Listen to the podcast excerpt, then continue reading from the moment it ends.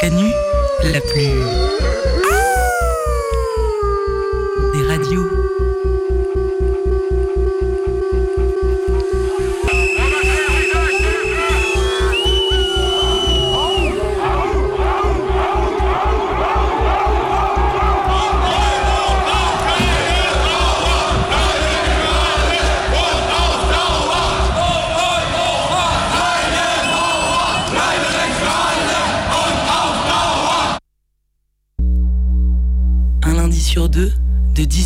19h, le chant des meutes.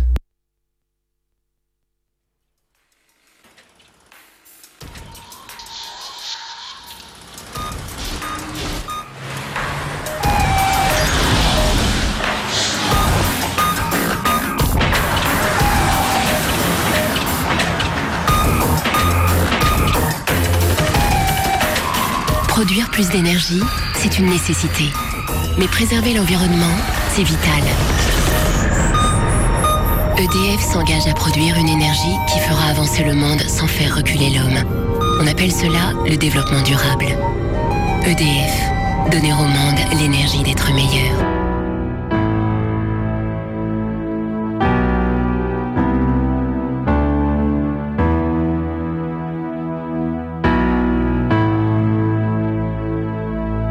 Et puis deuxièmement, c'est à la mode. C'est ce qu'on appelle de, de l'écolo business. Les éoliennes ne brassent pas seulement du vent. Elles brassent aussi beaucoup d'argent. Un marché de 3 milliards d'euros par an et dont l'essor ne fait que commencer. Du coup, ça rapporte pas mal. C'est pour ça qu'on en met.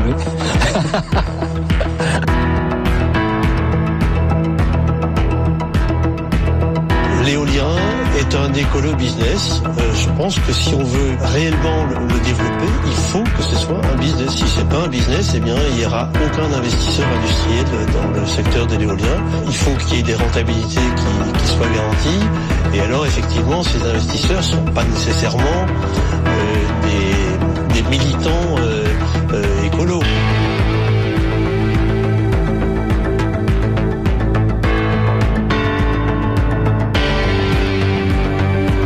Ça sert d'abord à produire de, de la spéculation, de l'argent. Pour qui? Pour des promoteurs, euh, pour des investisseurs financiers, euh, pour euh, des fonds de pension, euh, pour des holdings euh, différentes. Et puis euh, ça sert aussi, en fait, finalement, à euh, occuper les territoires.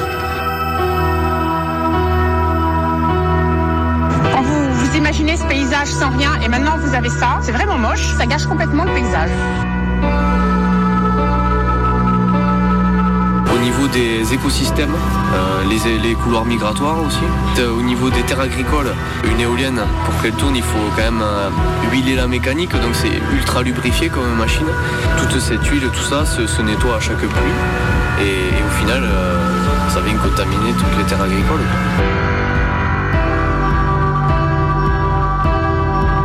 La rotation des pales de ces éoliennes provoquerait des infrasons imperceptibles à l'oreille humaine et qui auraient des conséquences sur la santé.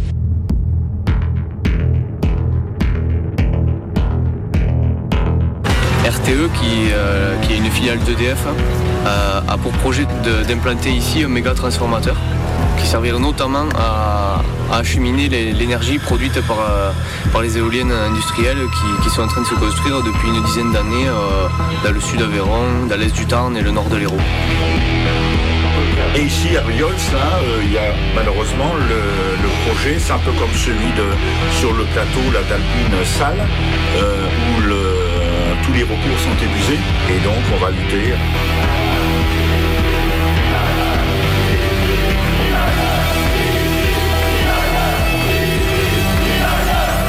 Construction de l'ambassade, ça, ça a amené euh, beaucoup de, gens qui sont convaincus dans, tous les environs que l'éolien c'est pas une bonne chose et qui, ont compris que le, le point central de ce développement éolien c'est le transformateur de ces territoires. Une cabane pour dire non à un méga transformateur, non aussi aux éoliennes industrielles, non au piétinement de la démocratie locale, non aux affairistes industriels qui, avec la complicité, il en faut, de l'État et de certains politiques, une cabane nommée Amassad.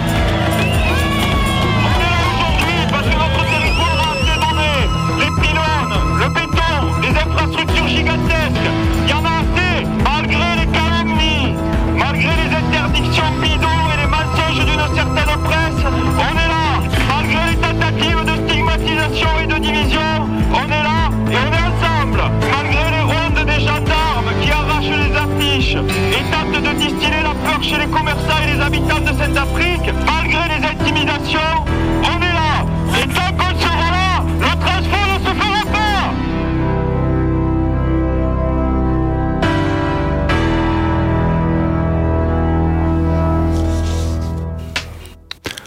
Après avoir parcouru l'histoire de la lutte à Bure contre un projet d'enfouissement de déchets nucléaires, on poursuit notre exploration des luttes contre les grands projets inutiles. Aujourd'hui, on s'intéresse au projet d'implantation d'un super transformateur électrique et d'un gigantesque parc éolien industriel dans le sud de l'Aveyron. À première vue, la production d'énergie nucléaire apparaît plutôt comme incertaine et potentiellement dangereuse et polluante, alors que la production d'énergie via l'éolien apparaît comme écologique, non polluante ou encore alternative. En réalité, ces deux formes de production énergétique participent du même, mouvement, du même monde. La production énergétique industrielle, quelle que soit sa forme, repose sur un certain nombre de principes. Produire de l'énergie à l'échelle industrielle pour la revendre et dégager une plus-value économique. Produire de l'énergie pour alimenter la production industrielle dans tous les autres secteurs et ainsi pour pourvoir à l'infini la société de consommation en marchandises.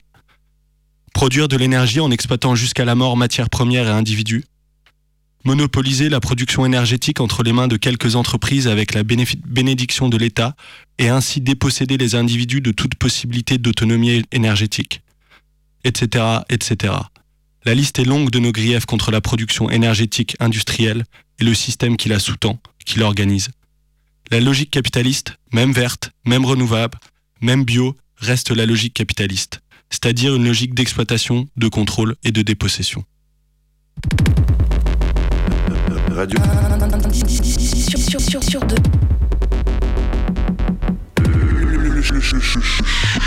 Radio Canu. Radio Canu. Un lundi sur deux. De 18 à 19h. Le, le chant des meutes.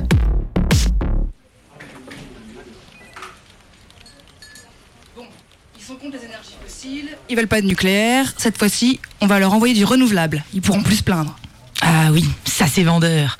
Une belle énergie verte. Après, je propose quand même de mettre en place euh, dans la région cible un cabinet de conseil, histoire de créer de l'acceptabilité sociale. Tu crois? Bah, On va quand même pas refaire le coup d'arroser les élus d'argent. Si, bien sûr que si, on va pas les dîner. On propose de l'argent ou certaines compensations aux propriétaires des terrains. Plus de l'argent aux communautés de communes, aux départements, à la région. Ok, donc pour les particuliers, comme d'hab, on propose des mesures euh, compensatoires, genre on rénove leur maison, leur hangar. Et pour les communes, 20 hmm, 000 à 50 000 euros par an, ça me semble bien pour commencer, non? Hmm, Ouais, ouais, ça me paraît pas mal. Et pour être protégé, on va même écrire une belle lettre aux députés pour qu'ils changent la loi sur le délit de prise illégale d'intérêt. Attends, attends, attends. Euh, c'est quoi le délit de prise illégale d'intérêt? Ben, en fait, en fait c'est la loi qui punit un élu local s'il accepte de l'argent venant de lobby en échange d'une position favorable à l'implantation d'un grand projet. Cette loi nous freine dans notre progression. On va donc dire aux députés de faire quelque chose. Ah, malin. Hum, ensuite, euh, ben, on pourrait faire de la communication en disant que les éoliennes, euh, c'est beau et c'est propre. On essaye d'attirer les projecteurs sur le côté renouvelable. Le vent, c'est beau, c'est inépuisable. Bah, histoire que les gens s'intéressent pas trop près aux composants d'une éolienne, par exemple. Genre, euh, tu parles des terres rares Tout à fait. Tu sais, les terres rares, c'est 17 métaux qui servent dans la haute technologie. Dans une éolienne, il y en a 600 kilos à une tonne. Et il y a peu de pays qui acceptent d'ouvrir des mines d'extraction et des usines de traitement. Parce que c'est hyper toxique. Mmh, ah ouais. Et du coup, pour les pays développés, euh, comme les normes écologiques et sanitaires sont strictes, j'imagine que c'est assez cher à mettre en place, non? Ouais, ouais, c'est exactement ça. Du coup, la quasi-totalité des terres rares viennent de Chine, où les normes sont beaucoup plus flex. et où bien sûr la main-d'œuvre est bon marché. Dans ces mines à ciel ouvert, on utilise des acides très puissants qui s'infiltrent dans la terre. Et lors de l'extraction, il y a de la radioactivité qui se dégage. Du coup, bah, les ouvriers et les populations locales souffrent de maladies graves comme des cancers. Puis des villages entiers sont décimés en Mongolie. Bon bah en gros, euh, c'est le désastre écologique et sanitaire quoi. Ouais, ouais, voilà, ouais. Des gens meurent en Chine, mais il n'y a pas de souci. En France, l'éolienne reste verte. Ah ouais, en effet, il vaut mieux rester discret sur ce point. Bon, concer- concernant le recyclage, si on nous embête, on leur balance des chiffres ultra positifs. On est sur du 100% recyclé pour l'acier, la fonte, l'inox, etc. Bon, on parle pas de l'incinération de la fibre de verre, du plastique et du caoutchouc. Oui, puis on n'aura qu'à dire euh, qu'on récupère la chaleur.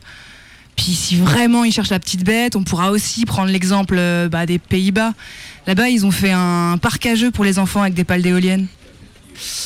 Bon, euh, sinon, à propos de pales, euh, on a un autre souci sur le dos. On a encore un groupe de hippies écolos qui nous disent que les éoliennes tuent des milliers d'oiseaux chaque année, comme le busard cendré et le faucon, le faucon cresserellette. Et des chauves-souris. Non mais sérieusement. Pas de panique. Je suis déjà sur le coup. On a demandé à la LPO, euh, la ligne de protection des oiseaux, de nous faire une petite étude d'impact sur la faune. Je suis sûre qu'avec un chèque de 500 euros par jour, ils sauront rendre un rapport bien sympathique. Ouais, bon, je sais pas si ça va suffire, mais bon, c'est un bon début. Mais on, pourrait presque embaucher quelqu'un de la LPO, non En tant que, euh, on va dire, euh, responsable environnement. Ça ferait sérieux, non? Tu ne crois pas si bien dire Henri-Pierre Roche, l'ancien directeur de la LPO de, la est devenu le responsable environnement à EDF Énergie Nouvelle. On va pouvoir euh, proposer à celui qui mène l'étude sur la moralité des éoliennes de venir bosser avec nous. Hmm, ça c'est pas mal. Bon, et euh, on pourrait aussi dire aux écolos qu'on va installer un détec- détecteur d'oiseaux sur les éoliennes.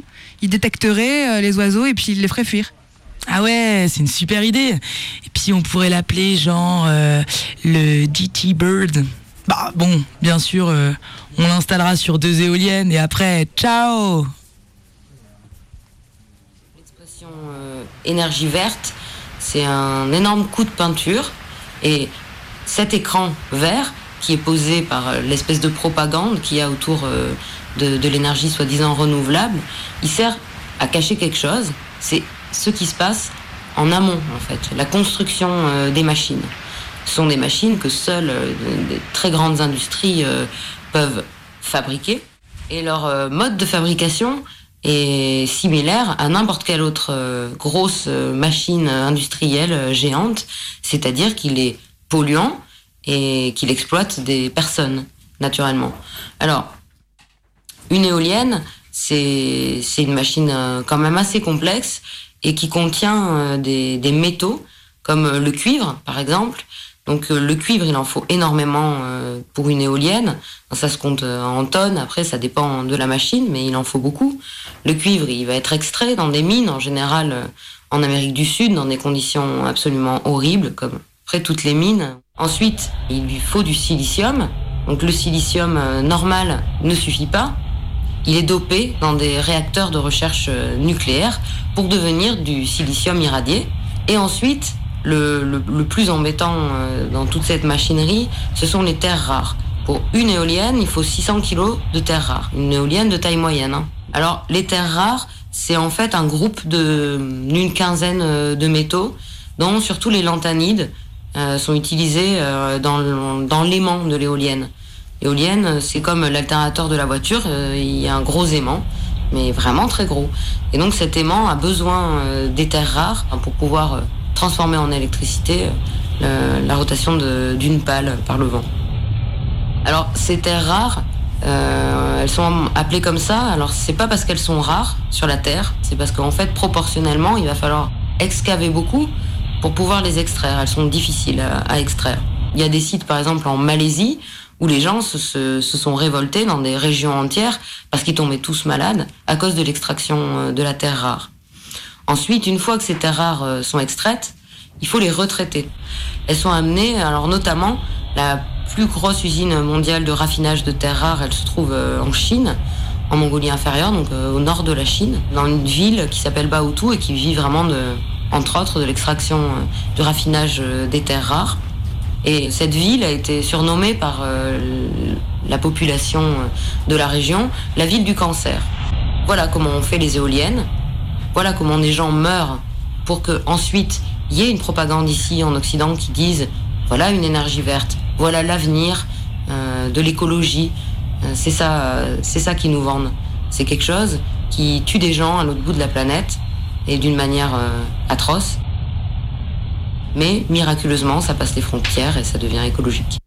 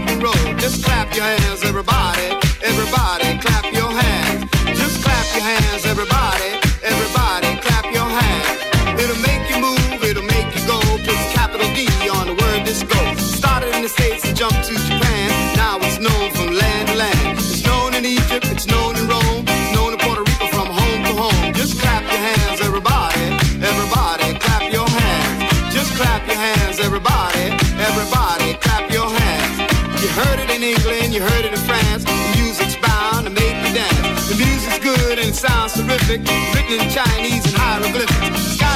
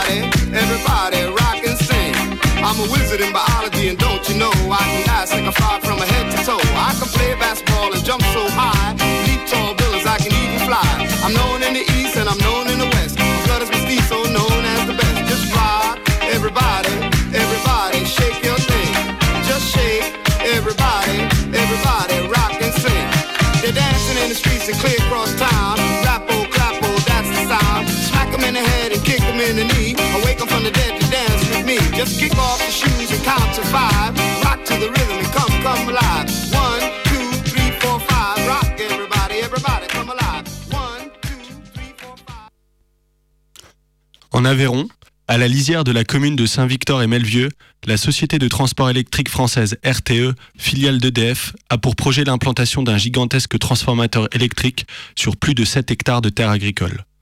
Ce transformateur électrique fait partie d'un projet encore plus démesuré qui vise à créer un immense parc éolien composé de plus d'un millier d'éoliennes industrielles disséminées dans la région. L'électricité produite est destinée à être vendue à l'Espagne et au Maroc. Dans cette perspective, le supertransformateur sert à augmenter le voltage de l'électricité issue du parc éolien, qui est ensuite acheminée vers sa destination finale via des lignes à très haute tension quadrillant le territoire. Ce projet, vieux d'une vingtaine d'années, connaît une forte opposition. Derrière le paravent du capitalisme vert, il est ici question de la colonisation d'un territoire par le biais d'infrastructures, de la perte d'autonomie, de la lutte d'une population contre l'une des incarnations du capitalisme industriel soutenue et mise en œuvre par les institutions politiques locales et nationales. Alors, l'opposition s'est regroupée sous un mot d'ordre, Pas res nos arresta, qui signifie en occitan Rien ne nous arrêtera. Tour d'horizon. Il existe déjà un transformateur à Melvieux et RTE va en implanter un second pour pouvoir faire euh, transiter encore plus d'électricité. Il y a 14 lignes haute tension et très haute tension qui convergent vers le transformateur de Melvieux. Ce transfo, il est fait pour euh, faire monter en tension l'électricité que les éoliennes vont produire. Et pour porter cette tension à 400 000 volts. Pourquoi il y a besoin d'une tension aussi euh, énorme? C'est parce qu'en fait, cette électricité-là, elle est destinée à effectuer un très très long, un très très long trajet en distance et que l'électricité, elle est faite ainsi que euh, quand euh, elle circule dans des câbles, eh ben, il y a des déperditions. Donc la portée à 400 000 volts, c'est d'emblée dire que cette électricité-là, elle ne va pas être consommée euh, localement. C'est un mouvement de contestation et de lutte à la fois contre ce transformateur, mais aussi contre l'implantation d'éoliennes industrielles en pagaille dans toute l'Aveyron, dans le nord de l'Hérault et dans l'est du Tar. Et en particulier donc sur le Vézou, effectivement, où il y a encore beaucoup de projets. Avec Victor et puis avec les gens de, plateau survolté également, je pense qu'on on a tous dans l'idée de, résister parce qu'il n'y a pas de négociation possible en fait. Soit ils font le transfo, soit ils le font pas. Et nous, on dit qu'ils le feront pas. Et on s'est trouvé voilà ce, sens commun là qui est une chose rare en fait. En tant que maire, je ne veux pas, qu'on me reproche dans quelques années que nous avons laissé faire n'importe quoi, dans n'importe quelle condition. Comprenez donc la position des habitants de ma. Ils ont beaucoup donné pour EDF et feront tout pour que le poste ne se construise pas. Car nouvelle ligne, nouveaux pylônes, etc., etc., nouvelle pollution. Je vous demande de comprendre et donc de ne pas nous imposer ce projet gigantesque. Il est encore temps. Euh, vous avez pris la population de Saint-Victor pour euh, manquer. Vous n'avez jamais fait euh, de réunion publique. Et ça, je trouve inadmissible. C'était 18h, je n'ai pas fait attention. Et puis dans son jardin, on était sous la ligne de très haute tension. J'ai un pacemaker. On a discuté demi-heure. Au bout de demi-heure, je suis rentrée dans la J'ai dit à mon mari et à ma belle-mère, je ne me sens pas bien. Dimanche, nous sommes à en Afrique, j'ai eu un début de malaise.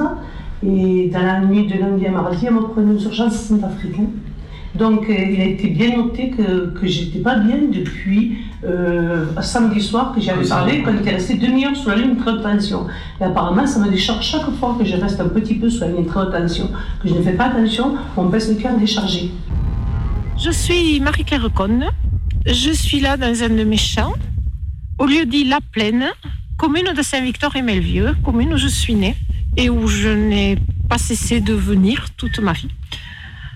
Et voilà que ces choses sont convoitées par RTE qui veuille installer ce méga transformateur sud-Aveyron. Et moi, je ne suis pas d'accord du tout d'accord pour le Lorvan. C'est des, des, terres qui sont dans ma famille depuis plusieurs générations. Mes grands-parents, mes parents les ont travaillées. Euh, ils ont défriché, ils ont fourni beaucoup d'énergie et moi je suis très attachée à ces terres, non pas pour une valeur marchande, mais pour une valeur sentimentale. Et donc je refuse de vendre mes terres à RTE depuis le début, depuis la première fois qu'ils sont venus me contacter. En plus, ils sont euh, pas toujours euh, très coopérants pour négocier. Euh, ils, ont, ils sont rentrés pour faire euh, des travaux dans les terres, euh, alors que je n'avais pas donné de permission. Ils ont donc demandé un arrêté préfectoral. Et voilà, j'ai voulu les arrêter et ça m'a conduite tout droit au tribunal. Et je suis condamnée à respecter l'arrêté sous peine d'une astreinte, une somme assez importante. Alors depuis le mois de décembre, une équipe de jeunes sont venus s'installer sur cette terre et ont décidé d'y construire euh, une cabane euh, qu'on appelle la massade, c'est-à-dire euh, l'assemblée en occitan. Ils ont redynamisé un petit peu la lutte avec l'association Plateau Survolté et ils ont construit cette cabane avec beaucoup d'amour, de, de, camaraderie, d'application. Tous les corps de métier ont aidé. Il y a eu beaucoup d'entraide. Je trouve qu'ils vivent là une belle chose de construire ensemble, de vivre ensemble. Euh, cette idée-là de construire une cabane, de construire euh, un lieu sur l'emplacement même du transformateur, est devenu une, une évidence. On s'est de suite, de suite dit que, c'était une bonne idée de montrer que ce lieu-là nous appartenait, qu'on y tenait et qu'on qu'il y avait moyen de faire quelque chose de bien mieux qu'un transformateur à cet endroit-là. Donc la Massade ressemble, si on veut, à ce que les notaves du Val Souza ont appelé les présidiaux. On pourrait traduire ça euh, de plein de manières différentes, à la fois présence, fortin, position, attention à ce qui est en train de se passer. On a rencontré des personnes qui luttent euh, partout en France contre des projets inutiles qui leur sont imposés. Et donc il y a cette notion-là de, se réapproprier euh, les lieux dans, dans lesquels on évolue, les lieux dans lesquels on vit. On est là, nous, à notre échelle, pour dire stop, on n'en veut plus. Et, ces projets inutiles n'auront pas lieu sans notre accord et arrêter d'imposer ces projets-là. Et donc au final, on se rend compte que ce maillage totalement diffus de la production d'informations et de la production d'énergie rend compte d'un plan qui est tout aussi centralisé. On n'est pas dans une forme de décentralisation euh, qui serait proche de l'autonomie des personnes. Mais chaque point euh, du, réseau, chaque point de contrôle, finalement, est un renvoi à un pouvoir qui reste un pouvoir centralisé, qui est celui du plan, qui est celui établi par des ingénieurs, qui est celui établi par le marché, celui établi par des économistes. Et donc, toute l'armada des infrastructures qui nous tombent dessus dans nos territoires particuliers et toute l'armada, toute la propagande que chacun peut euh, subir chaque jour, eh bien, elle révèle de ça, elle révèle d'une nouvelle forme de, stratégie euh, économique, que ce soit en France, en Europe ou au niveau mondial, pour non seulement se donner une image verte auprès du public et se redonner une forme de légitimité, mais aussi d'asseoir mieux une forme de domination, une forme de colonisation au plus près finalement euh, des capteurs que sont devenus les consommateurs. Quelques moments clés qui ont jalonné l'histoire de la lutte à Saint-Victor. 1er juillet 2000. EDF crée sa filiale en charge du transport et du commerce de l'électricité et lui revend ses parts de marché. Celle-ci s'appelle RTE pour Réseau de transport de l'électricité. En 2009, RTE convoite des terres à proximité du village de Saint-Victor et Melvieux afin d'implanter un transformateur électrique sur 10 hectares. 2010. Le maire valide le projet sans consulter son conseil municipal. Cette décision est approuvée par la préfecture. Ce projet prévoit également le doublement des lignes très haute tension 225 000 volts et 400 000 volts. La nouvelle ligne de 25 225 000 volts serait enfuie sur 3 km et la nouvelle ligne de 400 000 volts découperait le village de part en part. Avril 2010. Les habitants du village créent l'association Plateau Survolté pour se défendre d'un projet jugé révoltant. Ils veillent à préserver la biodiversité et agissent pour que les infrastructures électro-industrielles ne s'étendent pas sur le COS. Dans la foulée, une pétition est lancée contre ce projet de transformateur électrique. 80% du village se déclare opposé au projet. 2014. Une nouvelle équipe municipale vote à 9 voix contre 11, non, à 9 voix sur 11, pardon, contre l'implantation de ce projet.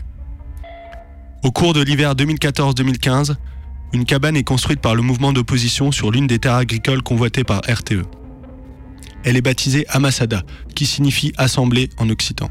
Elle devient un lieu d'organisation du mouvement et un symbole de la lutte. Été 2015. Première fête du vent à l'Amasada.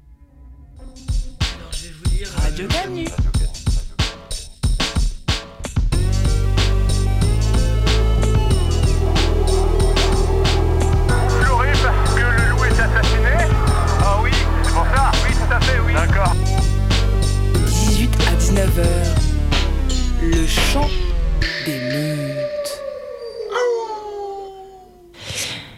Et eh ben, du coup, moi, je vais vous lire un texte qu'un copain euh, nous a écrit pour relater euh, de la fête du vent euh, de cet été, de fin août. La fête du vent, c'est un petit paradis perché d'une dizaine de jours. Situé en Aveyron sur les communes de Saint-Victor et Melvieux, cet événement est l'occasion de discuter, construire, cuisiner. On y retrouve des visages familiers arrivant de différentes luttes. Dans une ambiance très familiale, on prend part à la préparation de l'enduit pour la nouvelle construction en paille porteuse. Chacun, chacune, avec de la boue jusqu'aux genoux, attend un prétexte pour démarrer la prochaine bataille. Au centre de ce petit hameau estival appelé l'Amasada, un chapiteau aux couleurs suédois qui est l'antre de discussion sur les big data, mais également une présentation sur les tomates par des, de, par des jardiniers et jardinières de Longomaille, et l'interlude et même un petit bal folk. Pour égaler tous ces travailleuses et travailleurs, manuels et intellectuels, petits et grands, on a l'espace cantine. Pendant la dizaine, trois cantines se relayeront. Les buracures de Meuse ouvrent le bal. Au menu, des carottes à la marocaine et béchamel vegan. Le bibliobus des Cévennes prendra le relais et les cantines de Rennes fermeront le festin. Par deux fois dans la semaine, on aura le plaisir d'enfourner le pain dans le four mobile venu du département voisin. On profitera de la chaleur du four pour improviser des brioches et faire des soirées pizza. Autour de ces activités centrales gravitent des activités satellites à l'initiative de chacun ou chacune. Une radio caravane qui relaie Radio Saint-Afrique et propose également de faire du live. Cette même caravane se transforme en chambre noire pour des ateliers de montage, démontage, d'appareils photo jetables pour leur donner une seconde vie. Pour les amoureuses du métal, un atelier de création de rocket stove avec des matériaux de récup, de pliage de cuivre, de bouteilles de gaz vide. Pour accueillir les visiteurs, un espace camping a été organisé. On y voit quotidiennement le balai des toiles de seconde se faire et se refaire. Celui est également un partage d'intimité, volontaire ou non, un peu gênant parfois, avouons-le. À 200 mètres de là, on trouve le vestige d'une ancienne cabane de berger. Quelques curieuses y ont installé des matelas et passent des soirées au feu de bois avec leurs invités privilégiés, qui se feront réveiller par les brebis et les ânes au petit jour. Cette semaine s'est clôturée par un traditionnel concert et une méga hyper boom à l'année prochaine pour la quatrième édition de la Fête du Vent.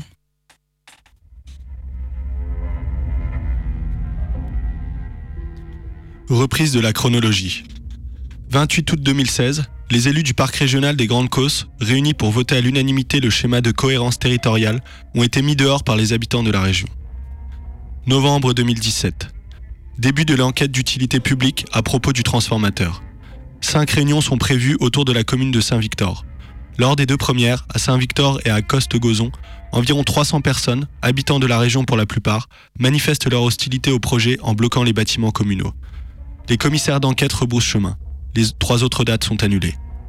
L'enquête d'utilité publique est déplacée dans le nord du département et les réunions sont placées sous haute surveillance policière.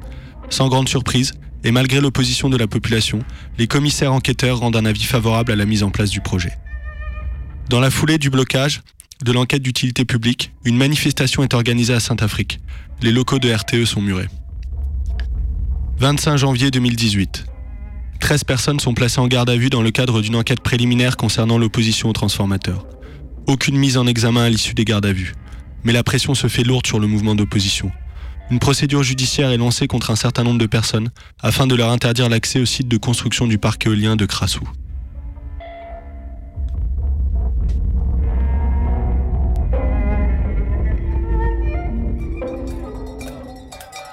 Ce jeudi 25 janvier, aux alentours de 6h30 du matin, une opération de gendarmerie de très grande envergure a eu lieu, mobilisant des dizaines de gendarmes dans tout le sud du département. Cette opération visait à arrêter 16 militants contre l'implantation de parcs éoliens en Sud-Aveyron.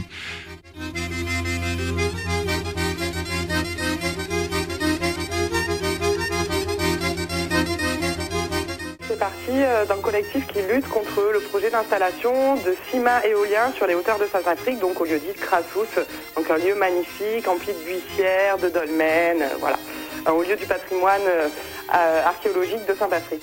ce matin, il y a eu 11 ou 13 arrestations, il faudrait qu'on fasse le compte exactement, dans différents coins du sud Aveyron, Camarès, Saint-Rome de Tarn, commune de Saint-Isère, et en lien a priori avec des actions qui ont eu lieu sur Crassus, où veulent être installées 6 éoliennes industrielles. Bah, la plupart, c'est des personnes qui ont été convoquées. Nous, on a refusé d'aller aux convocations dans un truc un peu collectif. Une défense collective, en fait, c'est que des, actes collectifs, et là, on, voilà, on lâchera pas. Solidaire. Solidaire. Et euh, donc on s'est rassemblés là parce qu'on veut savoir qu'est-ce qu'il y aurait reproché. Euh, et, donc on demande leur libération euh, immédiate. Quoi. Bah, c'est à la fois dire que de toute façon on est tous unis sur le, sur le même sujet et qu'il n'y a pas moyen qu'ils gardent ces gens et on reste déterminés, on va continuer les actions et c'est pas parce qu'il y a cette intimidation là qu'on va s'arrêter. Quoi. Alors, du coup, ce qui s'est passé, c'est que suite, donc le 12 décembre, on avait fait, nous avions posé une première journée d'action du blocage du chantier éolien, donc où tout s'était passé dans la, bonne humeur, la convivialité. Mais les travaux avaient été stoppés et suite à cela, nous avions été une petite vingtaine à recevoir une convocation à la gendarmerie, une convocation en audition libre, à laquelle nous avions refusé de nous rendre et nous l'avions signifié par voie de presse. Et donc suite à ce refus, euh, le procureur de la République a ordonné la mise en garde à vue de 13 personnes, donc euh, hier matin, voilà, avec un, débarquement assez important des forces de l'ordre, euh, donc à 7 heures du matin chez tous les habitants. Et, et ensuite, du coup, une garde à vue qui s'est prolongée jusqu'à 4h, 4h30 pour tous, enfin, pour tout le monde. Et du coup, c'est entrave concertée par voie de fait à la liberté du travail.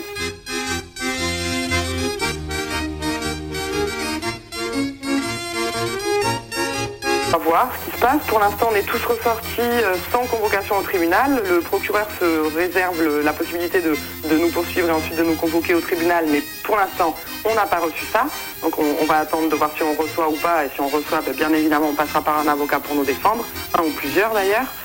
Et en attendant, ben, euh, nous, on continue à se rassembler, on continue à porter des actions, on continue à défendre nos territoires.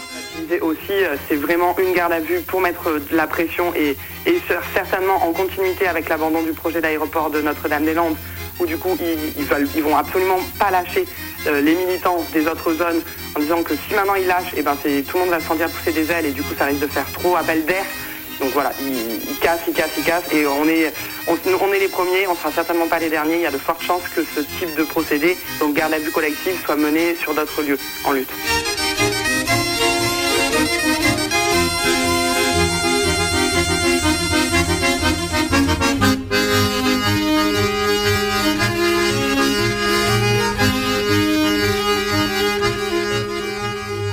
Radio Canu, la plus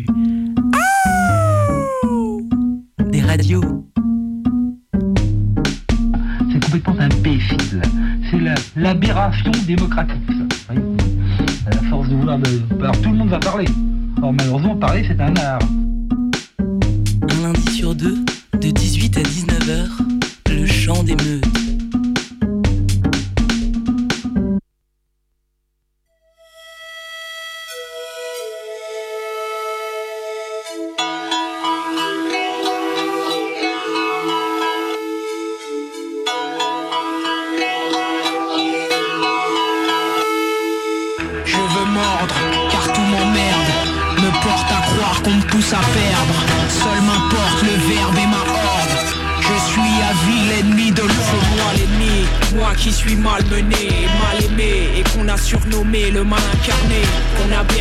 Ces années.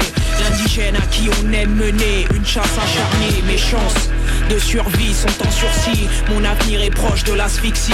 Car le pouvoir s'est fixé. Le devoir de hisser des remparts Autour des peaux noires et métissées. Je suis le souci de l'ordre établi. L'ombre quand la presse publie. Et si ce bled faiblit Je deviens la Libye. Et le blé fait faux bon Donc ça sent bon la xénophobie. On aime m'accabler Et devant sa télé Le peuple attablé Chaque soir est comblé Je fais peur et trembler. Les médias rassemblés Je suis capable du pire Coupable dans l'ennemi de l'ordre Je méfie quand on m'aborde. Et ne me fie qu'à ma horde. On m'a ordonné de perdre Mais j'ai choisi de mort Vu qu'on m'accorde l'échec ou la L'ennemi de l'ordre. Je méfie quand on m'aborde Et ne me fie qu'à ma horde. On m'a ordonné de perdre Mais j'ai choisi de mort Vu qu'on m'accorde l'échec ou la corde. Je suis une menace et une nuisance. À l'évidence la délinquance en puissance Sous la cuirasse, tenace dans la démence D'une extrême virulence sans classe et élégance. On discute de ma jeunesse, mon impatience Mon faciès, mes prouesses, mon inconscience. On appelle la science qui dissèque ma race. Mes rues, toi et taudis qui embarrassent Chez les pires tendances, je suis de la pire espèce On dit que je casse et agresse dans l'allégresse Que je transgresse et agace en état de grâce. Qu'apparaît stress et détresse là où je passe Que seul m'intéresse la paresse Que j'ignore la tendresse Que j'adore ajouter des crimes à mon palmarès. Que c'est avec le point que la police me dresse. Et qu'au-delà du périph' nord se trouve mon adresse. L'ennemi de l'ordre, je méfie quand on m'aborde. Et ne me fie qu'à ma horde. On m'a ordonné perdre mais j'ai choisi mort. Vu qu'on m'accorde l'échec ou la corde. L'ennemi de l'ordre, je méfie quand on m'aborde. Et ne me fie qu'à ma horde. On m'a ordonné perdre mais j'ai choisi mort l'échec ou la corde. Je n'ai pas l'air qu'on tolère. J'ai l'allure, abonné au bas salaire, la couleur qui ne connaît que la colère. Et pour l'heure, j'ai la figure accolée au malheur. J'endure, brûlure, molar et procédure. Parcours au radar, mirador et coup dur. Le refus des videurs et les règles en vigueur. Le mépris des leaders, les lois et les rigueurs. C'est la guerre contre moi et pour la gloire. Je suis contrarié, sans emploi ni espoir. Et les hautes sphères conspirent sans tête et aspirent à pourrir jusqu'à l'atmosphère que je respire. Et l'ordre veut me mordre, me tendre un piège énorme et puis me tordre. M'aborde avec une potence et une corde. Et avance que désormais c'est la chance qu'il m'accorde. Ennemi de l'ordre, je méfie quand on m'aborde. Et ne me fie qu'à ma horde. On m'a ordonné de perdre, mais j'ai choisi une mort. Vu qu'on m'accorde l'échec ou la corde, l'ennemi de l'ordre, je méfie quand on m'aborde. Et ne me fie qu'à ma horde. On m'a ordonné de perdre, mais j'ai choisi une mort. Qu'on m'accorde l'échec ou la corde, ennemi de l'ordre, je méfie quand on m'aborde et ne me fie qu'à ma horde. On m'a ordonné de perdre, mais j'ai choisi une mort. Vu qu'on m'accorde l'échec ou la corde, ennemi de l'ordre, je méfie quand on m'aborde et ne me fie qu'à ma horde. On m'a ordonné de perdre, mais j'ai choisi une mort. Vu qu'on m'accorde l'échec ou la corde.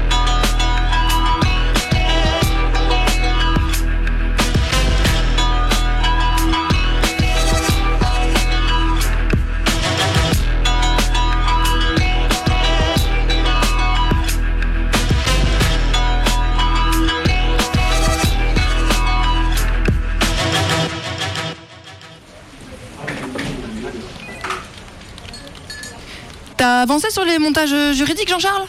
Ouais, ouais, je suis dedans là, ça devrait bientôt le faire. Euh, excusez-moi, c'est quoi cette histoire de montage juridique?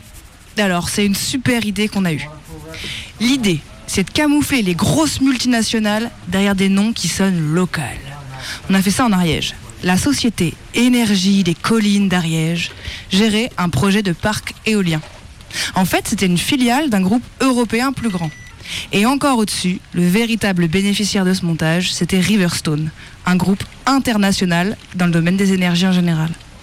Ah ouais, et comme ça, le groupe international peut obtenir des droits d'exploitation et bénéficier des subventions européennes. Exactement. Et une fois que les droits d'exploitation sont à nous, on en fait ce qu'on veut. On peut les revendre à qui on veut, où on veut, quand on veut, dans le monde entier. C'est ça la vraie magie du marché libéral. En parlant de marché, euh, t'étais au briefing euh, taxe carbone J'ai pas tout suivi, faut que je me mette à jour là-dessus. Bon, tu sais que si un site industriel rejette un taux de CO2 inférieur à un certain quota, ça génère des crédits carbone.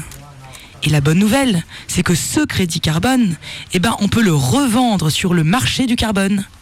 Oula oula, euh, mais qui rachète ces crédits? J'y viens, j'y viens. Les sites industriels qui, eux, rejettent des taux de CO2 supérieurs au quota fixé, doivent acheter des droits qui permettent de payer ces excédents. Et ces droits sont cotés en bourse et se vendent en tonnes équivalent CO2. Ah, donc ce qui fait que Areva, Total, Alstom, General Electric, EDF, Vinci et Tutti Quanti peuvent produire de l'énergie dite verte, donc générer des crédits carbone, qui peuvent ensuite vendre et acheter selon les besoins de tous leurs sites industriels installés un peu partout dans le monde. Les éoliennes gérées par ces grosses multinationales leur permettent donc de pouvoir continuer leurs activités fortement polluantes sans être trop embêtés. Habile, n'est-ce pas?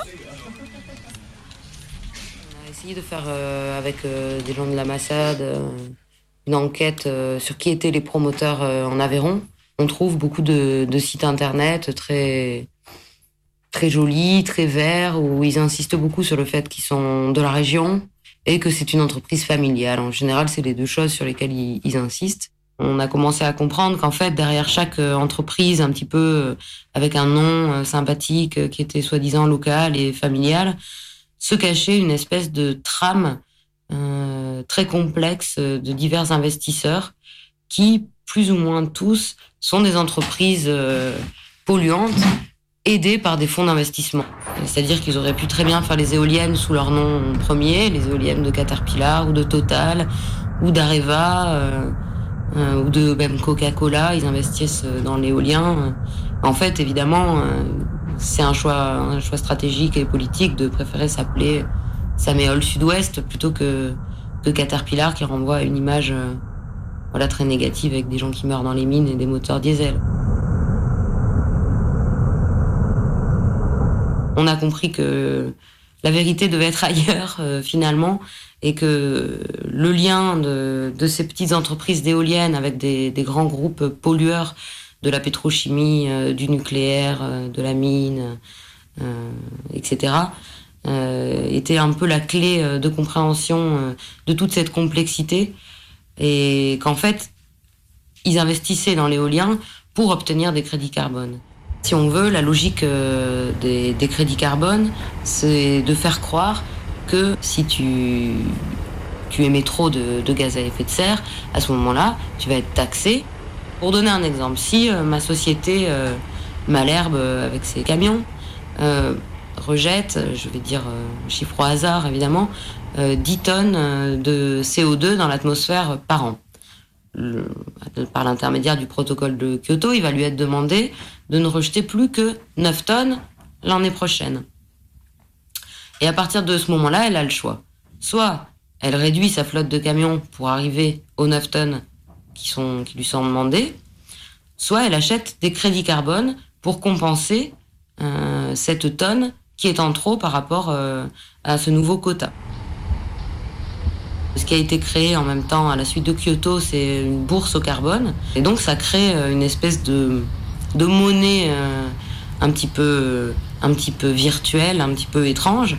Euh, il y a même plusieurs bourses concernant le carbone. Ces crédits carbone, ils peuvent les acheter, mais aussi ils peuvent les créer. Par exemple, en faisant un parc éolien ou un parc de panneaux solaires, ils gagnent des crédits carbone automatiquement.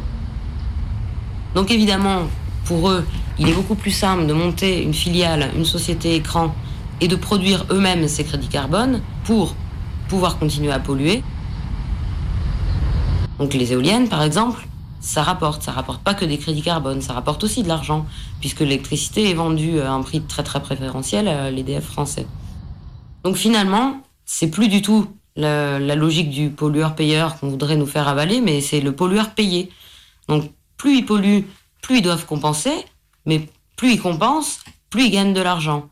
Donc évidemment, c'est une logique où non seulement ils, ne cessent pas de polluer, mais même la pollution, d'une certaine manière, et cette compensation, ça les arrange.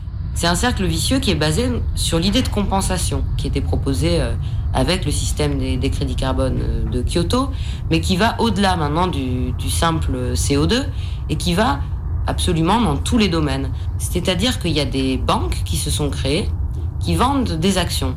Alors si une entreprise détruit euh, une forêt, par exemple, où vivaient des chimpanzés, une forêt où il y avait des sources d'eau potable, eh bien, pour compenser, elle va acheter des actions chimpanzés et des actions sources d'eau potable. Et à ce moment-là, on considérera euh, euh, que c'est bon, elle a le droit de tout détruire, elle a le droit de polluer, elle a acheté des actions.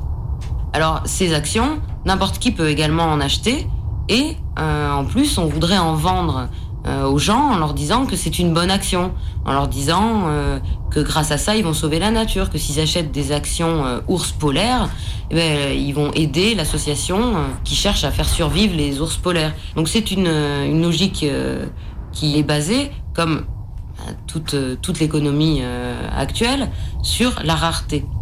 C'est-à-dire une chose, plus elle est rare, plus elle vaut cher. Et toute cette marchandisation du vivant, elle, euh, devient euh, une espèce d'idéologie, de, de philosophie actuellement, que certains appellent capitalisme vert, et qui envahit absolument euh, tout l'existant, et, euh, et qui omettent complètement que la vie, ça n'est pas l'économie.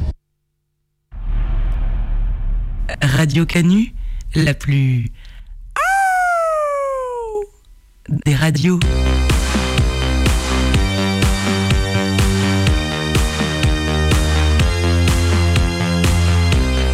Un lundi sur deux, de 18 à 19 h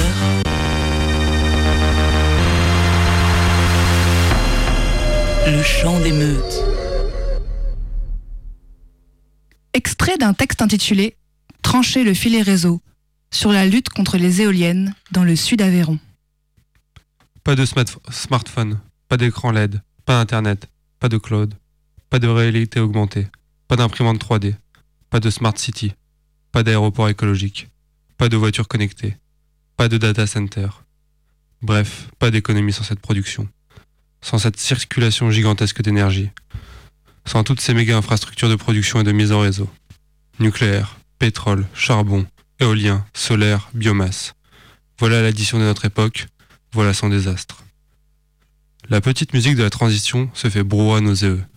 L'air brassé ici équivaut aux milliers de mètres cubes de biomasse déchiquetés là-bas, aux hectares de panneaux solaires, aux tonnes de charbon, aux dizaines de centrales nucléaires, aux milliers de kilomètres de gazoducs, aux tankers pétroliers. Il n'y a pas de transition. Il n'y a qu'une même logique qui partout ordonne extraire, extraire, extraire. En une, constra- en une contradiction spatiale hallucinante, il y a ici notre époque tout entière. Ramassée dans ces pales qui brassent, brassent. Ici de l'énergie verte, des, ci- des citoyens smart, et à l'autre bout de la Terre, des mines à ciel ouvert. Et des hommes qui crèvent à extraire les métaux rares pour les équipements smart des mêmes citoyens smart. Il n'est pas anodin que le mot réseau vienne du français RETS, qui signifie filet, car nous sommes littéralement pris par ce filet. Filet qui sélectionne et enserre les corps, les territoires, mais en même temps laisse passer, laisse circuler les fluides, les flux. C'est à cette prise de terre violente, fondement même de l'économie, que les infrastructures de ce monde opèrent. Mais aussi par là qu'elles se retrouvent face à des formes de résistance inédites. Dans tous les villages, chaque projet éolien n'est pas seulement une catastrophe pour ce que représente encore un paysage, ou plutôt un pays, un territoire, mais surtout pour ce qui reste d'un sentiment de communauté, de vivre ensemble. Les promoteurs sachant jouer des divisions pour poser une ambiance parfois délétère et affaiblir les résistances. Et ce n'est pas sans raison stratégique que ce genre d'infrastructures massives viennent coloniser des zones que les aménageurs nomment à faible densité de population. Mais c'est sans compter le surgissement d'une résistance locale, d'habitants qui commencent à s'organiser ensemble, de voisins qui partagent une même idée. Une idée pour le moins assez simple mais efficace. Non, non, vraiment, ça, on n'en veut plus. Chez RTE, on parle sans honte de mystique de l'interconnexion pour définir le travail de l'entreprise et la sorte de religion bien particulière qui prévaut encore aujourd'hui en France, à savoir cette mise en réseau continuel de tout le territoire.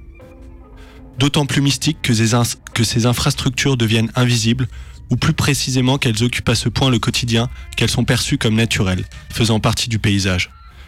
Mais casser l'ensorcellement, et c'est un réseau de lignes THT, de pylônes, de transformateurs, de câbles, qui traversent, coupent, aplanissent, détruisent, rendent malades, colonisent. Voilà la magie. Toute cette production d'électricité s'est rendue naturelle, comme l'éolien devient naturel dans le paysage, parce qu'elle repose avant tout sur une domination physique du monde.